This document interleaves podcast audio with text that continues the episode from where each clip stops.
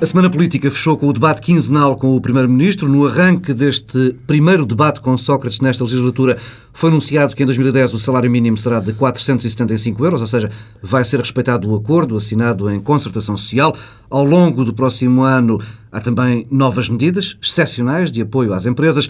Ora, anunciadas estas medidas, José Sócrates depressa foi direito ao assunto, reeditando as críticas às coligações negativas e avisando que o país não pode viver com dois orçamentos, um do governo, outro da oposição. Mas isto foram amendoins comparado com o que seguiu. Senhor Primeiro-Ministro, o senhor hoje aqui diz claramente qual é que foi, se subscreve ou não aquilo que disse o seu ministro e aquilo que disse o, o vice-presidente da sua bancada, ou eu diria que o senhor nem sequer tem consciência da importância do lugar que desempenha neste país. A sua atuação, Sra. Deputada, degrada a vida política nacional. É indigna, é infamante e não devia ter lugar nem na democracia, nem no Parlamento Democrático. O Sr. Primeiro-Ministro fala de vergonha. Pois vergonha, digo-lhe eu, é o Sr. Primeiro-Ministro ser cúmplice de um ministro que acusa o sistema judicial de fazer espionagem política sem factos, sem factos, sem factos e que aqui na Assembleia da República e que aqui na Assembleia da República, em vez de se retratar, reconhece que não tinha factos para se acusar de espionagem política. Quando uma liderança política a única coisa que pretende é que se transformem em públicas conversas que são privadas, isso, senhor deputado, é de tal forma vergonhoso que só posso entender isso com o desespero de quem já está de partida da vida pública. Tenho comigo o Bloco Central TSF, à minha esquerda Pedro Adão e Silva, à direita Pedro Marcos Lopes. Como é que viram este debate, Pedro Adão e Silva? Bom, de facto, o debate começou por ser marcado uh, pelo anúncio uh, de que, afinal, o salário mínimo vai, vai aumentar, o que é uma ótima notícia. Não esquecemos uh, que, em Portugal, a questão dos baixos salários é talvez uma das questões políticas centrais e às vezes tendemos a esquecer isso. Em Portugal, trabalhar, ao contrário do que acontece na maior parte dos países europeus, não chega para as pessoas saírem da pobreza eh, e isso é uma prioridade nacional e isso deve ser feito com crescimentos diferenciais dos salários, subindo mais o salário mínimo, mesmo quando há contenção salarial eh, nos restantes salários. Ou seja, podemos e devemos combinar enorme disciplina nas subidas salariais, mas devemos fazê-lo ao mesmo tempo que mantemos as subidas do salário mínimo. E é importante que isso seja feito com base em acordos entre os parceiros sociais e, portanto, a solução solução encontrada de beneficiar as empresas com eh, uma diminuição da taxa social única para quem tem salários mínimos, eh, ao mesmo tempo que continua o, processo de subida do salário mínimo, é muito importante, é uma medida com um grande alcance e com um grande impacto eh, social, nomeadamente na diminuição da pobreza em Portugal. Mas depois, voltamos uh, àquilo que tem sido o tema político dos últimos tempos. Isso chamar, mostra... Chamar-lhe tema político já é não, um abuso, não, não, é? Só para dizer que isso, aliás, é também uh, reflexo uh, da paralisia política em que estamos. Quer dizer, enquanto se calhar devíamos estar exatamente a discutir o que é que vai acontecer do ponto de vista salarial em Portugal, não apenas o salário mínimo, os reflexos orçamentais, tudo isso, não. estamos focados neste tema das escutas. e voltamos a uma discussão que não trouxe nada de novo, trouxe apenas pela primeira vez o confronto face a face entre Ferreira Leite e, e José Sócrates. Eu, quanto a isso, já o disse aqui várias vezes e repito, isto não é uma questão com José Sócrates ou com este Primeiro-Ministro em concreto. É uma questão que diz respeito a todos e a todos os que podem ser no futuro Primeiros-Ministros, ocupar órgãos de soberania e todos os que podem ser deputados e estar na Assembleia da República em representação do povo. O precedente que Manuel Ferreira Leite abriu aqui há umas semanas, quando fez aquela declaração a dizer que o Primeiro-Ministro tinha de explicar, e, e que hoje insistiu, e, e, que, e que esta sexta-feira consolidou e insistiu, é um gravíssimo precedente é, é gravíssimo, não tem outro nome. É, eu, a única coisa que me dá alguma satisfação é saber que a senhora está de saída é, e, portanto, que isso terá poucas consequências. É gravíssimo porquê? Porque, na verdade, eh, o que a doutora Ferreira Leite pede é que José Sócrates explique uma coisa que ele próprio nem conhece, que são umas conversas telefónicas sobre as quais, e é pena ter-se repetir isto tantas vezes, não há qualquer indício criminal, eh, não deveriam existir transcritas sequer, e, portanto, é isso que é pedido. E, desse ponto de vista, o que eu, aliás, temo também é que, ao abrir este precedente, a doutora Ferreira Leite está a dar mais um contributo para a dificuldade da afirmação da próxima liderança do PSD. Porque se algo de semelhante eh, ocorrer com um próximo líder do PSD, e pode ocorrer, E pode ocorrer, isso tem a ver com a espionagem política, aliás. Pode ocorrer. Ninguém está eh, imune a uma coisa destas. O PSD não estará em condições de ter uma posição diferente não estará em condições de ter uma posição igual à que tem hoje José Sócrates. E, portanto, será, no fundo, obrigado a, a ter uma posição que nem se percebe qual é politicamente. E, portanto, eh, o que preocupa também é que o PSD pode acabar por provar este próprio veneno que o Ferreira Leite agora está a lançar. E está a minar o caminho. Eu depois posso, queria dizer alguma coisa sobre a espionagem política. Pedro, uh, eu primeiro começando por, por, por aquilo que deveria ser o tema central deste Bloco Central, ou pelo menos desta parte do Bloco Central que deviam, devíamos estar a falar sobre as propostas que o Partido Socialista, que o Governo e que o Partido Social Democrata e os outros partidos têm para, para solucionar o, o, a crise que estamos a viver, que soluções nós temos para fomentar o desenvolvimento económico e, e enfim, isto é que deveria ser de facto o tema. Isto é, parece quase conversa de, peço desculpa, de padre, mas é verdade. Quer dizer, era, era este que devia ser o tema. Em relação àquilo que mais me interessa. Já agora, Pedro, mais uma vez, Paulo Portas mostrou também que. Por que razão é que é, que é um. Ora, é que neste bem, momento tem índice de popularidade. Ganhou pontos, como mostrou é? o barómetro já lá vamos, do já lá vamos. esta semana, porque é os, os índices de popularidade de Paulo já Portas sobem. Já lá foi, SPP passou, passou claramente ao lado do não, não, caso é, questão, é que a questão. Já vamos àquilo que se passou no, no, no, no debate que menos importa e, e a parte do salário mínimo. É evidente que o Pedro disse tem razão nós temos um problema que, que é endémico na nossa sociedade, que é, são, é esta, este, este, este problema dos baixos salários e é evidente que esta medida do crescimento do salário mínimo é de, é de apoiar e, e, muito bem, aliás é uma medida que nós já sabíamos que, que ia ser, que, que, queria, que ia acontecer, porque já tinha sido aprovada em sede de, de de, de, ai meu Deus, concertação, social. concertação social. Bom, o facto é que também o contributivo tinha sido aprovado em sede de concertação social e não foi. Bom, mas a primeira coisa em relação ao salário mínimo tem a ver, eh, de facto isto tem que acontecer, mas nós sem crescimento económico eh, não vamos a lado nenhum, não é? Portanto, nós podemos estar aqui a criar também um problema a, a, a longo prazo. Não é bem este o termo. A questão é, nós não podemos querer uh, uh, distribuir aquilo que não criamos. E isto é um problema, este sim é o grave problema. Isto sem pôr minimamente em causa esta medida. Quanto a esta tratantada, e peço desculpa de assim o tratar, perdão, de face oculta. Bem, para já eh, eu, eu tenho que lamentar que certos dirigentes do PS e, nomeadamente, o ministro Vieira da Silva, como já aqui o disse, tivesse também embarcado nesta perfeita infâmia, e eu aí concordo com o primeiro-ministro, que tem sido a postura desta direção do PSD face a este caso. O que a doutora Manela Ferreira Leite disse e vem dizendo não se coaduna de facto, de facto, com alguém com responsabilidades e com o líder da, do principal partido da oposição. E, se, e de facto, e a doutora Ferreira Leite está de saída, e ainda bem, porque eh, não penso que fosse possível ou não seria recomendável que uma pessoa que tem esta postura em relação a querer saber da vida privada das pessoas, em, a fazer acusações de caráter. Isso é mais a doutora Guia Branca, que acha que. Sim, não, não está há... preparada para ser de facto. Já Sócrates fez questão de sublinhar que aquela, que aquela direção Bom, do PSD está posto isto, não é? Posto isto, e, e esse era o meu segundo ponto. O meu segundo ponto é isto: quer dizer, a minha sensação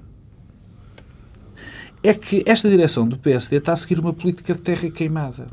Ou seja, que parece que está a tentar destruir o pouco que ainda resta, junto das nossas populações, de respeito pelo Partido Social Democrata e pela história do Partido Social Democrata, parece que este partido, parece que esta direção quer destruir de uma vez por todas todo este património. Pedro Marcos Lopes, tendo em conta o comportamento do, do CDS-PP neste debate, que passou ao lado claramente do caso Faça Oculta, preferindo trazer para, para, o debate temas como o desemprego, uh, uh, acha que o comportamento da atual direção, que há de prolongar-se, pelo menos segundo o calendário que está definido, até maio, junho do próximo ano, acha que isso pode provocar eh, danos irreparáveis? Oh, Paulo Tavares, depois a questão que se põe é esta, quer dizer, eu penso que não. Eu, eu ainda acho que, que falta um, um, um, que o CDS ainda teria que percorrer um caminho muito grande para, para, para tomar o, o papel do PSD na sociedade portuguesa. Mas há uma coisa que é verdade. Cada dia que passa, Cada dia que passa, o PSD, esta direção do PSD, mais o fragiliza e mais cresce a responsabilidade do CDS. E eu vou dar um exemplo. Deixa-me dar só um exemplo, Pedro, desculpa.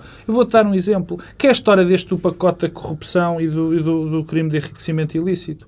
O CDS está com uma, tem uma postura de Estado percebe que o que está em causa é a inversão do ónus da prova, percebe que o fim do sigilo bancário é um atentado violento à privacidade e a tudo mais, e tem uma postura de Estado, enquanto o PSD, mais uma vez, que me parece tomar uma posição de um, de um, de um populismo absolutamente desbragado, está a ir atrás e está a fazer uma coligação espantem-se as almas com o Partido Comunista Português e com o Bloco de Esquerda. E, portanto, e Pedro Aliás, essa ameaça, durante a campanha Pedro eleitoral, Ferreira Leite ameaçou que o PS ia coligar eh, com o, o PS, aliás, foi com outros Santos, com, com o PC e com o Bloco de Esquerda, e que será um perigo, afinal, Sim, o PS sem comentários. E deixa-me só, para, para acabar de responder a tua pergunta, é cada dia, e o problema que nós temos, o problema que o PSD neste momento tem, é que o Primeiro-Ministro e os outros líderes parlamentares estão a falar com uma pessoa que está lá só aparentemente. Porque, de facto, a doutora Manuela Ferreira Leite já disse que se ia embora. Portanto, todas estas atitudes que está a tomar, a única coisa que estão a fazer é prejudicar o PSD. E prejudicar a futura liderança do PSD. Porque vai ter que correr muito para tentar recuperar a situação verdadeiramente catastrófica que a doutora Manuela Ferreira Leite e, o, e, as pessoas que a acompanham está a deixar o PSD. Não, isto, isto é, é lamentável. Há aqui, há, quer dizer, há aqui sinais de que o PSD escolheu o caminho das, das campanhas negativas e mantém-se nele. Isso já mostrou que eleitoralmente não compensa. E porquê? Porque sugere sempre que por detrás das campanhas negativas não há nada de propositivo e, portanto, não há um programa político alternativo. E é essa a ideia que fica. Agora, o único aspecto positivo é que, internamente ao PSD, os próprios militantes já, já perceberam que também não é esse o caminho. Ainda esta semana, eh, na Distrital de Lisboa, que é a Distrital mais importante e mais simbólica. A segunda. É, a segunda. Mas, do ponto de vista simbólico, sim, é, é mais relevante. Eh, a lista eh, que aparentemente foi estimulada por os atuais, por quem está atualmente ainda na liderança do PSD, perdeu de forma esmagadora. Eh, e, portanto, isso mostra eh, que há aqui sinais também internos do PSD que dão alguma esperança. Agora, ainda em relação... Um sinal de que há PSD para lá de Manuel Ferreira Bem, felizmente. agora, a, questão da espionagem política. Bom, eu confesso também, acho que nos estamos todos a tornar uma espécie de virgens ofendidas. Eu não sei se a espionagem política nasce no Ministério Público, no sistema judicial, na Polícia Judiciária ou dos oficiais de justiça. O que eu sei é que, e não é agora que eu faço oculta, é há vários anos para cá, há uma coligação entre más investigações judiciais com péssimo jornalismo. E o que é que, em que é que assenta esta coligação? Na ideia de que, face à incapacidade de produzir prova em tribunal, é criada a ideia de culpabilidade através da passagem selecionada de informação para órgãos de comunicação social. Bom, no caso faço oculta, em relação ao Primeiro-Ministro, peço imensa desculpa. Eu já disse e repito, acho que o Ministro não deve dizer isto. Agora, eh, porque, porque deve ser consequente com aquilo que diz. Agora, é evidente que eh, houve uma limitação da atividade política eh, do Primeiro-Ministro por força da eh, passagem selecionada de informação para órgãos de comunicação social que deviam estar em segredo de justiça no processo e, no caso em concreto, nem sequer deviam existir, não deviam ter sido transcritos, não devia existir. Eh, eh, se isso é a espionagem política, é o termo mais uh, adequado, bem, a mim parece-me que isto configura uh, uh, o, quer dizer, a ideia de espionagem política. Infelizmente, Pedro Adão e Silva, o ministro Vieira da Silva, não explicou isto desta forma. Bem, mas não, isso é problema eu sei, dele. Eu, sei eu estou não. a dizer o que acho, acho, aliás, que essa audição parlamentar, o ministro Vieira da Silva disse mais ou menos a mesma coisa que tinha dito na entrevista. E houve aquela novidade do deputado Ricardo Rodrigues dizer aquela coisa surpreendente que, afinal, eu queria, era aí que eu queria afinal, o primeiro-ministro, o que ele disse foi é, verdade, o Primeiro-Ministro estava a mentir, mas... mas, a doutora Manuela Ferreira Leite sabia que estava a mentir porque tinha ouvido as escutas, o que é uma coisa espantosa. Mas já agora, quanto a isso, eu confesso que também todo este, este, este, este enredo em torno do negócio da PT eh, com eh, a média capital também é surpreendente, porque na verdade estávamos perante um segredo polichinelo. Mas toda a gente sabia que havia negociações a decorrer. Agora, também há uma diferença entre o Primeiro-Ministro saber formalmente as negociações e todos nós comentarmos essas negociações. Bom, que e o Primeiro-Ministro no Parlamento admitir isso dava uma dimensão negocial em relação a empresas que, aliás, estão cotadas e, portanto, têm de comunicar eh, as negociações que, que não, não Adão Silva, é, é, claro, claro, claro que o Pedro está, está, está, está a dizer uma coisa que é evidente. Quer dizer, eu, por exemplo, já disse aqui, eu estou perfeitamente convencido estou perfeitamente convencido, mas sou eu que estou convencido, que é evidente que o Primeiro-Ministro sabia das negociações. Nem outra coisa poderia e acontecer. E mais, é? que sabia das negociações. E mais. E eu, aí é apenas uma suspeita minha, que interferiu neste negócio. Mas se é uma suspeita minha, atenção, Bem, e muito estranho seria neste país que o negócio desta dimensão não tivesse, infelizmente, quero deixar isto perfeitamente claro. Quem gosta muito que o Estado mexa em todo lado não sou eu. Infelizmente, isto passar-se-ia qualquer que fosse o Primeiro-Ministro e qualquer, qualquer que fosse a sua cor. Mas em frente. A história da espionagem política foi, e eu vou repetir o que disse há bocadinho, foi um mau episódio do Partido Socialista e foi um mau episódio do Ministro Vieira da Silva, porque realmente o Ministro Vieira da Silva, que, que é uma pessoa de elogiar, que tem, é, é, é das poucas pessoas consensuais neste país a nível da sua competência como Ministro, é? Eh, parece que fez um excelente papel, eu também tenho esta opinião, mas cometeu um erro absolutamente brutal. Um erro que não é justificável. Quer dizer, comparar os corninhos de Manuel Pinho às declarações de Vieira da Silva é uma brincadeira. É uma brincadeira. E depois, Ricardo Rodrigues, já que estamos nesta fase. na fase de, do delírio.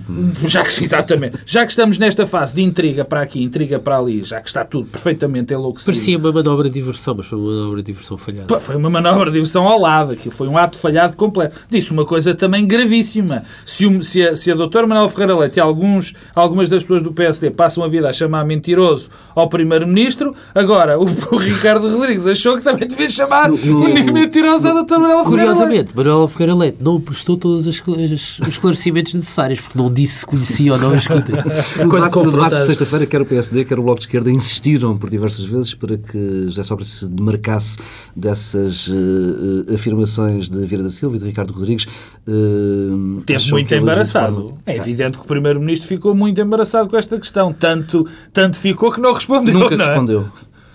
Pois não. Porque, Nem dizer, tinha que responder. Bem, são coisas diferentes, não é? As, as duas declarações. Uh, uma tem diretamente a ver com ele, com o Ministro, não é? Exatamente. É, do deputado Ricardo Rodrigues. Aliás, na Comissão Parlamentar, o próprio Ministro Vieira Silva estava bastante desconfortável com o que ele dizia. Imagens, via-se nas imagens e isso era perceptível. Agora, em relação, quer dizer, eh, Vieira Silva e Augusto Santos Silva não são propriamente os ministros que falam. Eh, de modo desarticulado, ou seja, são eles que definem a linha política do governo eh, com o Primeiro-Ministro e, portanto, é natural que o Primeiro-Ministro não se distancie daquelas declarações. É, porque, aliás, eu acho que já disse isto aqui há umas semanas, um dos dramas do atual governo é, é este trabalho político por vezes tem de ser feito, ter de ser feito por pessoas do núcleo duro e do núcleo muito próximo do Primeiro-Ministro. E bem, ainda bem, porque cada vez que não é feito pelo núcleo duro acontece o que aconteceu com o Ricardo Mas, Rodrigues. Portanto, é? isso é revelador de alguma lógica de fechamento e de concentracionismo eh, do Primeiro-Ministro. Portanto, é natural que isto não seja possível o distanciamento, porque ele por isso simplesmente não existe. Ó oh, Paulo Tavares, há, há, há algo que que, que, que, que, tem, na minha opinião, de ser dito e, e que nós muitas vezes nos esquecemos que depois daquilo tudo, o que eu acabei de dizer e que reafirmo sobre esta direção do PSD e tudo mais, há algo também que dizer. Este clima de crispação foi muito originado.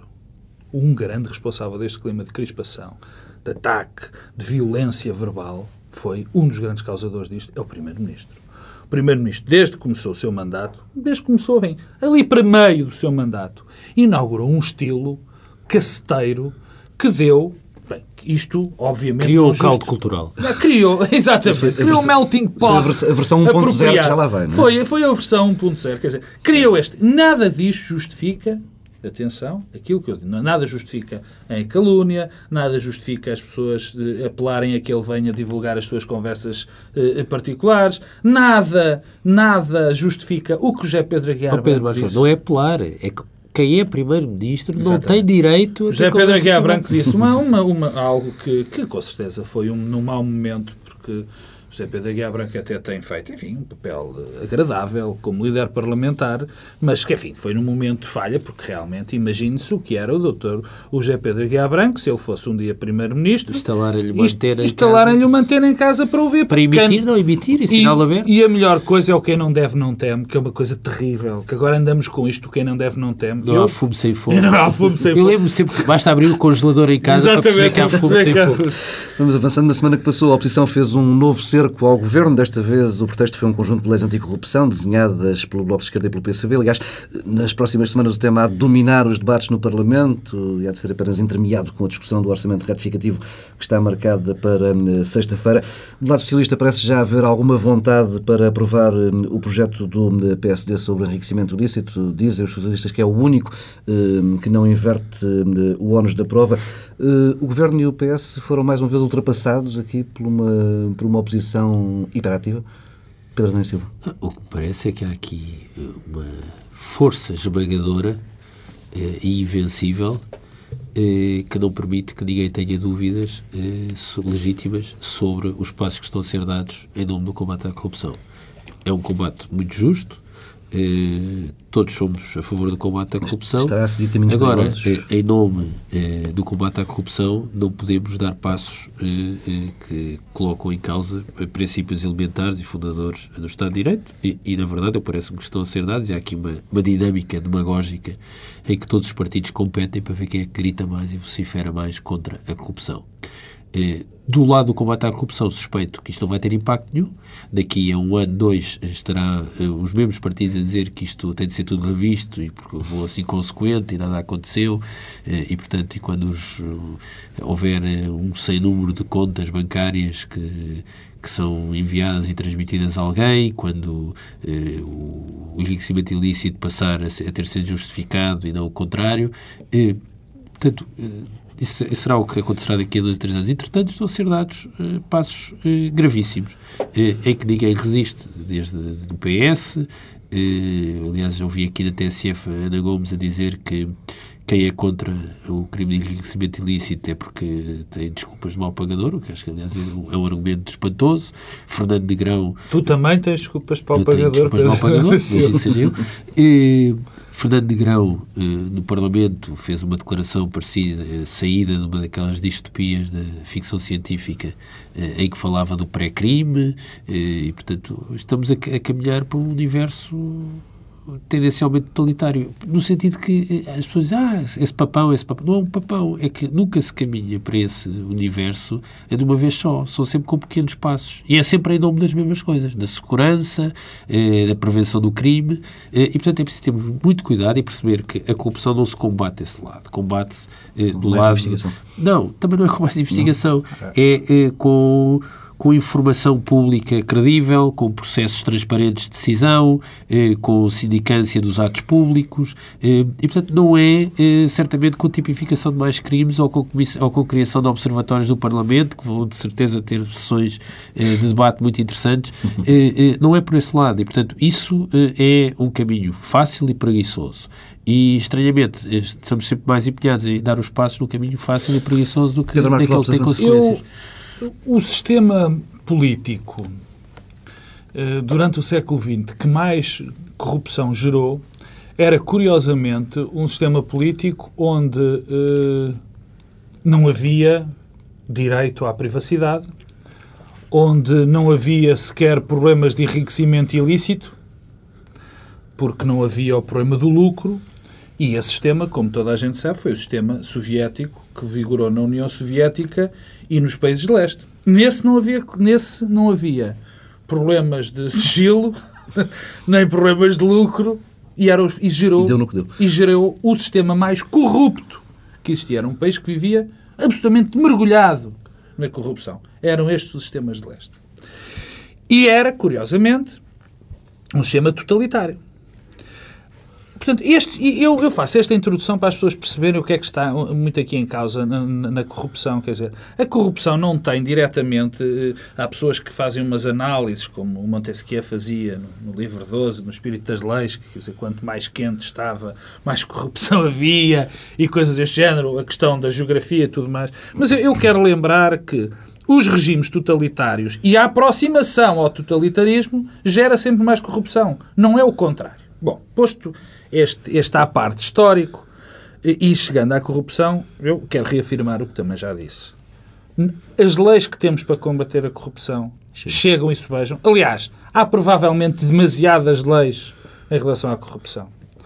E o nosso, 11 crimes tipificados. Nós temos um problema, enfim, que não é muito agradável dizê-lo, porque gera sempre controvérsia, mas é verdade. Quanto mais Estado, enfim, tivermos dentro da economia mais corrupção, teremos sempre. É, um, é só um, problema, um argumento que é só contrariado pelas economias do norte da Europa. Portanto, só, e, acab- tem, disseste, esse, tem esse problema. é um disseste- argumento que, que, que a disseste, realidade disseste, infirma. disseste muito bem. Só pelos países do norte Basta. da Europa. E também Depois de e depois- 200 e tal países, não, é mau. E quantos Não países, é e quantos países têm pouco Estado e Não é imensa mau. corrupção? Não, Os países todos não, não, subdesenvolvidos, Oh, terceiro Pedro, mundo, não América vais- Central. Pedro, não vais falar dos Estados falhados, que são a maior parte dos Estados africanos, Então que é que sobra? por exemplo. Então o que é que sobra? Sobra o resto da Europa Não, toda. então, em, em, sobra o em- resto da Europa em toda. 27 países europeus, Não, sobre o resto da Europa- do alargamento, Posso? onde a corrupção existe por força da herança do leste, sobra-te a Europa Central, do Sul e a do Norte. Sul- A Europa a 15, se Europa- quiseres assim, eh, não parece E que... aqueles dois países que há ali na América, o Canadá e os Estados Unidos da América,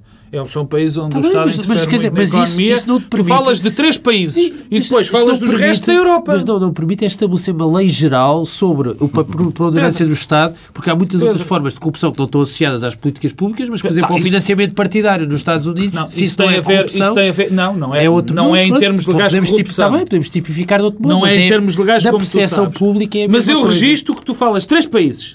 Em, em relação a todos os outros. Em relação a 15. Dinamarca, Suécia, Noruega. São três. Bem, E a Finlândia, e a Áustria, e A a Áustria não é o caso disso. A Áustria não é o caso disso, apesar de ter uma grande parte do Estado. Mas vamos Mas, quer mas, dizer, não, de intervenção. A lei geral, a lei Não, geral mas a- a lei geral é quanto mais Estado tu tens, o, o exemplo disso é a União Soviética e os outros Estados, onde o Estado estava presente em tudo e Então, onde havia mais Suécia corrupção. e? Tem muito, não, compara-se.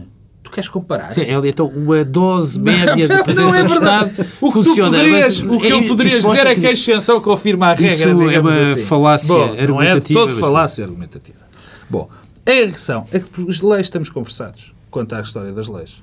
Estamos conversados se é preciso mais ou menor investigação? Provavelmente sim.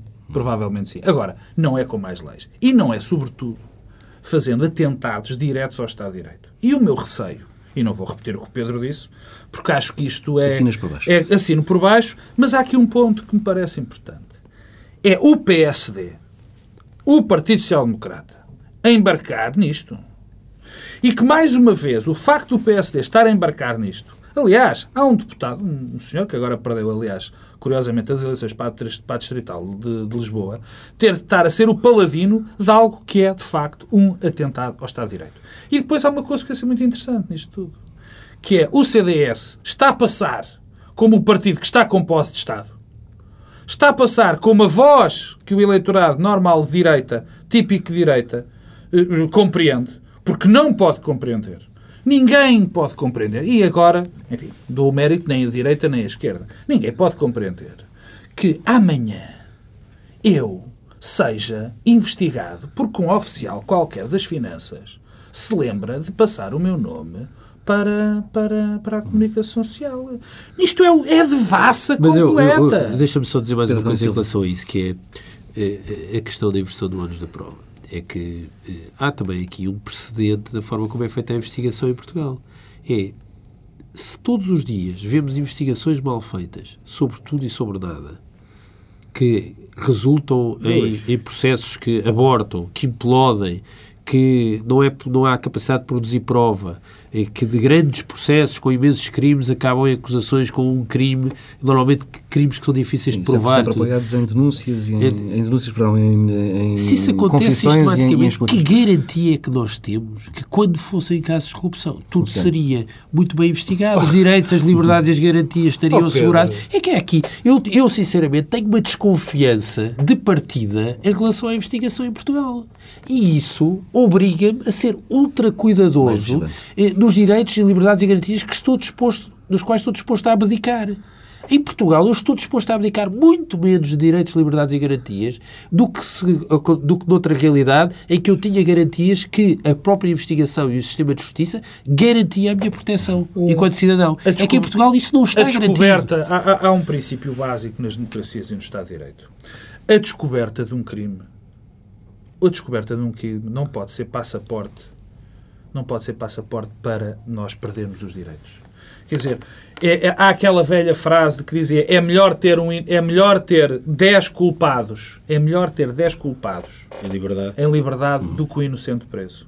E isto, por muito que custe nesta altura as pessoas ouvirem, é fundamental para a defesa dos, do- dos, dos nossos direitos. E quando nós passamos esta fronteira, está tudo estragado. Vamos avançando, numa, vamos avançando numa eh, noite da semana passada com o peso de ter o número 1 um inscrito no cartão de militante do PSD. Francisco Balsemão falou sobre o partido, andava calado há uns tempos.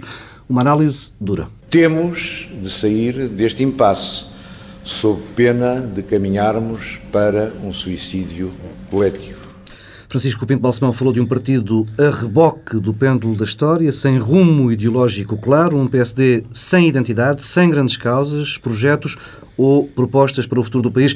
Uma análise que agradou a Manuela, ainda líder Ferreira Leite. Foi um debate interessantíssimo. Uh, e muito tranquilizador na parte que me toca, porque exatamente os pontos mais uh, sublinhados foram pontos que estavam exatamente no nosso programa.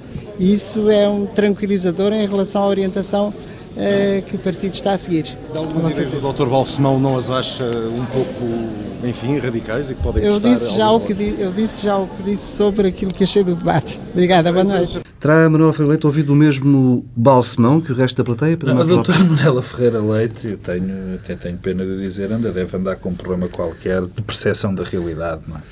Eh, eh, primeiro, deixa-me começar por esta parte mesmo e depois já era o Dr. Balsemão. Uh, uh, o Dr. Balsemão, aliás, peço desculpa, vou começar pelo Dr. Balsemão, por uma frase do Dr. Balsemão.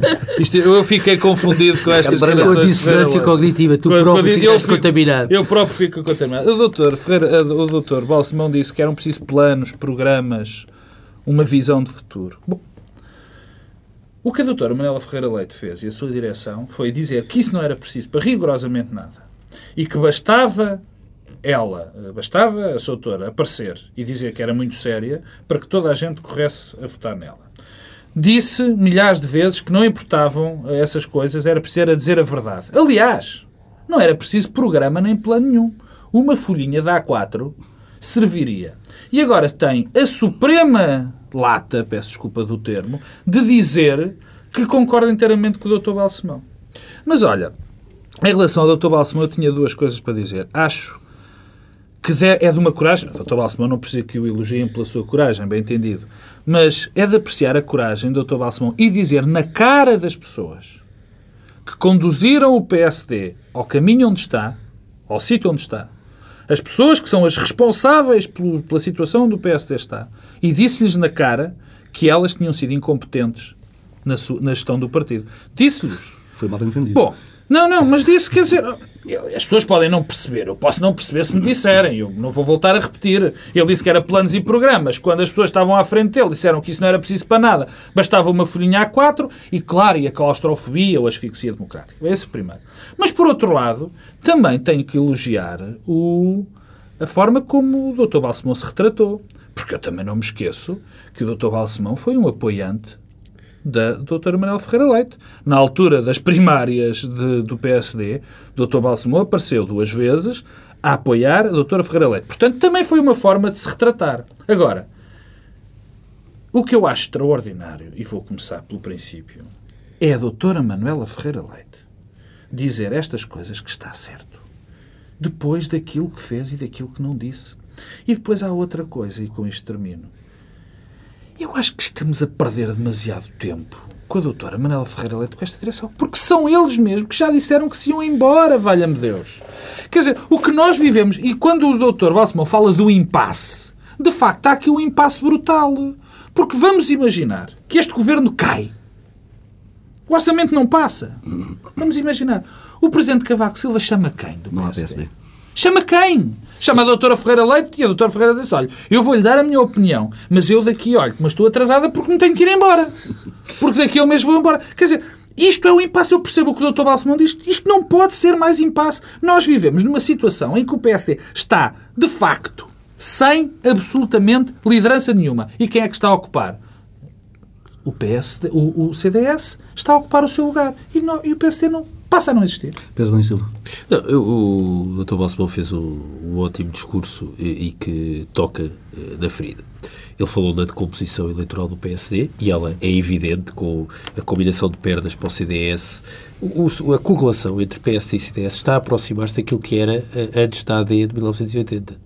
Eh, e, portanto, isso é preocupante, as perdas no eleitorado urbano E porquê? Porque havia uma identificação eleitoral tradicional do PSD e das classes médias eh, mais dinâmicas, como se costuma dizer, com o PSD, com o Sá Carneiro, porque havia a ambição, as aspirações da classe média a favor de, uma, eh, eh, um modelo pluralista e da civilização do regime, depois com o Cavaco Silva, que representou o PSD como um espaço de modernização, com uma melhoria dos indicadores de consumo, com as, com as, as reprivatizações, Bem, hoje eh, nada eh, aproxima eh, o PSD eh, desse eleitorado. O PSD, aliás, chega ao ponto, por exemplo, eu acho que é bastante sintomático, em relação a tudo o que tem a ver com modernização tecnológica, o PSD tem um discurso de escárnio.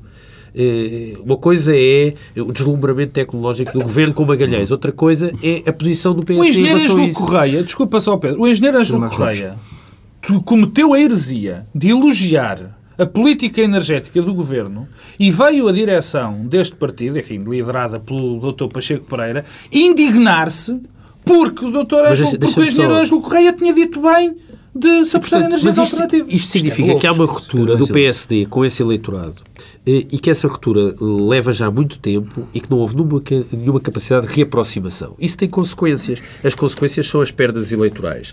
Eh, eh, e podem Porque, ser recuperáveis? Não, quer dizer, podem ser recuperáveis e, aliás, o Dr. Balsemão dá alguns sinais nesse sentido. Porque é evidente que o PS não pode replicar o modelo do passado eh, de partido eh, em que o poder servia para compensar a ausência de ideologia e que era um partido modernizador. Isso só por si não chega. Eh, e, e, a posição em que o PSD se encontra hoje é uma posição clara, que é uma linha conservadora dos costumes. Aliás, o Dr. Balsemão referiu-se a isso muito explicitamente. Ora bem. E, isso bem. E, e, minoriza o PSD no reaproximar esse eleitorado urbano, tudo isso, e a escolha das campanhas negativas. Lá está, as campanhas negativas eh, degradam, eh, mas desmobilizam, e desmobilizam o voto em todo o sentido. E, portanto, eh, essa combinação de conservador nos costumes com escolha de campanhas negativas é eleitoralmente desastrosa. E, portanto, o, o, o PS, além do mais, falhou na atração das elites. A doutora Figueiredo Leite, o Pedro Marcos Lopes dizia, que dizia, ah, com a sua credibilidade as pessoas vinham atrás. Mas o, é, a doutora Figueiredo falhou completamente na atração das elites. Porque o que é que teve? Eh, as que conseguiu mobilizar revelaram-se politicamente completamente incompetentes. Houve outras eh, elites que a apoiaram mas não se dignaram a trabalhar e a ajudá-la de facto, e ainda houve outras que trabalharam, e por exemplo, no contexto do Instituto de Sá Carneiro, e que depois foram ostracizadas, porque depois, por exemplo, o grupo parlamentar formado pela doutora Ferreira Leite é uma espécie de eh, reflete equilíbrios internos e é uma espécie da parte da má moeda que apoiava a doutora Ferreira Leite. E é nisto que está o PSD. Portanto, o PSD precisa de escolher um caminho eh, diferente. Por acaso achava piada, porque a doutora Manuela Ferreira Leite esqueceu-se, vou pegar aqui uma coisa que o Adão Silva disse, que a, a, a, doutora Manuela Ferreira Leite aplaudiu entusiasticamente, mas também não deve ter, a minha sensação é que não ouviu nada. Mas uma das partes que de certeza não ouviu foi a parte dos costumes, não é? Pois. Quer dizer, não ouviu, porque se tem, se existiu. Bem, o PSD é um partido. O PSD é um partido que tem uma gênese muito liberal nos costumes. Com Sá Carneiro? Com Sá Carneiro. O, o PSD, em termos de costumes, estava, digamos, entre aspas, à esquerda do Partido é, Socialista. A, a, clivagem religiosa e a clivagem em torno dos costumes em Portugal não é politicamente não, mobilizadora. Não é em Portugal, nem E, e, e na Europa, com exceção de Espanha, na Europa, a direita que tem sido eh, mais competitiva em França, em Inglaterra, é uma direita que é mais liberal nos costumes e, e que compete eh, nos assuntos, aliás, politicamente eh, eh, ao centro. E, portanto, o caminho seguido pela doutora Ferreira Leite, naquilo, eh, nas áreas onde há definição política e ideológica, é eh, um falhanço, um redondo falhanço. Passando da direita para a esquerda, numa outra noite da semana que passou em Braga, um grupo de apoiantes de Manuel Alegre tentou ouvir o sim do poeta a uma candidatura à presidência da República. Tudo o que ouviram foi isto. Ainda não encontrei a resposta dentro de mim. Qualquer decisão, seja em que sentido for, não está dependente de outras decisões. É uma questão comigo mesmo. Mas há uma coisa que quero aqui dizer com toda a clareza. Não sou refém de nada nem de ninguém. Pedro Dani Silva, como é que fica o Partido Socialista com estas palavras? O Partido Socialista está refém de Manuel Alegre. De facto, Manuel Alegre não está refém do Partido Socialista, é o contrário. Podes repetir, Pedro? As circunstâncias políticas dos últimos anos levam a que, eh, por muito que haja quem no Partido Socialista queira ter um candidato presidencial alternativo, eh, depois Manuel Alegre tomar a tal decisão consigo próprio, o processo de decisão consigo próprio em curso, quando ele terminar, eh, o Partido Socialista estará refém de Manuel Alegre, não há volta a dar. Eh, isso é mau para o Partido Socialista, eu desconfio que é também mau para Manuel Alegre. O Manuel Alegre, que tem esta capacidade de eh, gerir em público as suas emoções em relação à decisão política eh, de modo muito eficaz, isso tornou um candidato singular nas últimas presidenciais, mas uma vez apoiado pelo Partido Socialista, deixará de ter esse capital. Eh, e, portanto, há aí esse, esse dilema. Manuel Alegre tem esta circunstância de ser alguém muito imprevisível, ou seja, não funciona uhum. de acordo com aquilo que são os padrões normais do processo político e público. Isso torna-o imprevisível para os outros atores. Agora, e para ele próprio, para ele próprio também. Agora, isto funciona e tem força se for desenquadrado num contexto político-partidário. Se ele se vir enquadrado num contexto político-partidário, perde força. E, portanto, ao que, ao que acresce, que é, é, são factos, não estou a fazer nenhum juízo de valor, Manuel Alegre, Presidente da República, não seria um Presidente da República útil ou em sintonia com José Sócrates, Primeiro-Ministro. a dissintonia política, nas políticas entre José Sócrates e Manuel Alegre é muito grande. Não vale a pena eh, tentarmos ocultar isso e, portanto, desse ponto de vista, o Partido Socialista está eh, duplamente refém. Duplamente refém porque está refém do candidato presidencial e se votos, Manuel não? Alegre ganhar, estará refém de um Presidente da República que não tem um programa político igual ao do Partido Socialista. Eu diria, que só, eu diria que só existe uma pessoa no mundo que faria José Sócrates ter saudades de Cavaco Silva. E essa pessoa seria Manuel Alegre, de facto. Não, o, PS tem um problema com, José, com, com Manuel Alegre. Quer dizer, Manuel Alegre representa dentro do Partido Socialista uh, tudo o que o Partido Socialista neste momento não é, sob a liderança de, de José Sócrates. Manuel Alegre é. Aliás, isto é recente o facto de Manuel Alegre representar tudo o que o José Sócrates acredita que deve ser o Partido Socialista. Porque eu não me esqueço que Manuel Alegre já foi da ala direita do Partido Socialista. Foi quase cinco. Exatamente. Manuel Alegre já foi da ala direita do Partido Socialista, Manuel Alegre já foi da área central do Partido Socialista e agora está numa ala esquerda que eu já não identifico como Partido Socialista, para ser muito franco. E há, mas há aqui uma situação grave que o PS vai ter de gerir. Aliás, a questão das é? presidenciais, não, a questão das presidenciais vai ser um problema muito complicado para o Partido Socialista e para a próxima direção do Partido, do partido Social Democrata. Vão ser Por acaso, uma solução podia ser a próxima direção do Partido Social Democrata a apoiar Alegre. Vão ser... Bem, se for a doutora Manuela Ferreira... Ainda bem que não é a doutora Manuela Ferreira Leite a próxima Presidente, porque até isso poderia acontecer. Mas tanto a esquerda como a direita vão ter um problema de, nos candidatos eleitorais à presidência, porque é evidente que o PS não quer Manuel Alegre, para mim isto é perfeitamente claro. É? PS, a última coisa que quererá, e esta direção do PS é que Mas está condenado, está condenado a apoiar. Não acredito. E por outro lado, o Cavaco Silva, não sabemos o que é que se vai passar com o Cavaco Silva. Não. E provavelmente quem ganhar as eleições no PSD não se vai dar provavelmente bem com um candidato do PSD e quem ganhar, e, e, o Partido Socialista também não se vai dar bem com o provável candidato. É uma questão de trocar. É, lá está, lá está, trocado. Fica por aqui esta edição do Bloco Central. Regressa para a próxima semana, talvez, quem sabe, sem face oculta.